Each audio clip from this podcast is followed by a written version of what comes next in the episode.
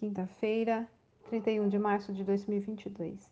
A leitura do texto bíblico está no livro de Hebreus, capítulo 9, dos versículos 22 até o 28. Agnus Dei. O cordeiro é o filho macho da ovelha e tem algumas características bem peculiares, entre elas a mansidão. O cordeiro é dócil, resignado e totalmente submisso quando conduzido ao sacrifício. Aceita seu destino sem nada reclamar e morre sem rebelar-se. Após a entrada do pecado na humanidade, por esta desobedecer a Deus, e frente à característica hereditária desse mal, Deus traçou um novo plano para o homem, reescrevendo sua história e dando-lhe uma oportunidade de remissão. Para isso era necessário que houvesse um redentor, ou seja, aquele que seria levado ao sacrifício e voluntariamente pagaria a dívida do pecado humano. O pecado está em nosso sangue, contaminando nossa vida, intoxicando nosso relacionamento com Deus e com nosso semelhante. Ele funciona como uma lei que opera entre nós e está impregnado em nossa natureza.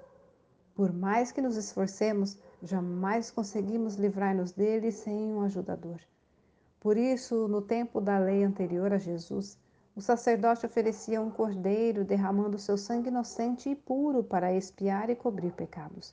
Semelhantemente, Jesus Cristo, o Filho de Deus, foi o Cordeiro, por ele enviado para pagar o preço por nossos pecados e remi-los, quitando a nossa dívida impagável. Seu sangue foi o pagamento.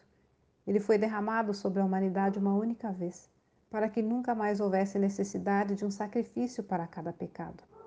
O sangue é o nosso grande rio. É ele que leva ao nosso corpo todos os nutrientes e o suporte de oxigênio de que necessitamos para nos manter vivos. É Ele quem irriga nossos órgãos com vida, e na falta de seu suprimento a morte é certa. Jesus, o Cordeiro Santo de Deus, entregou-se por amor voluntariamente, originando vida em nós, livrando-nos da condenação do pecado.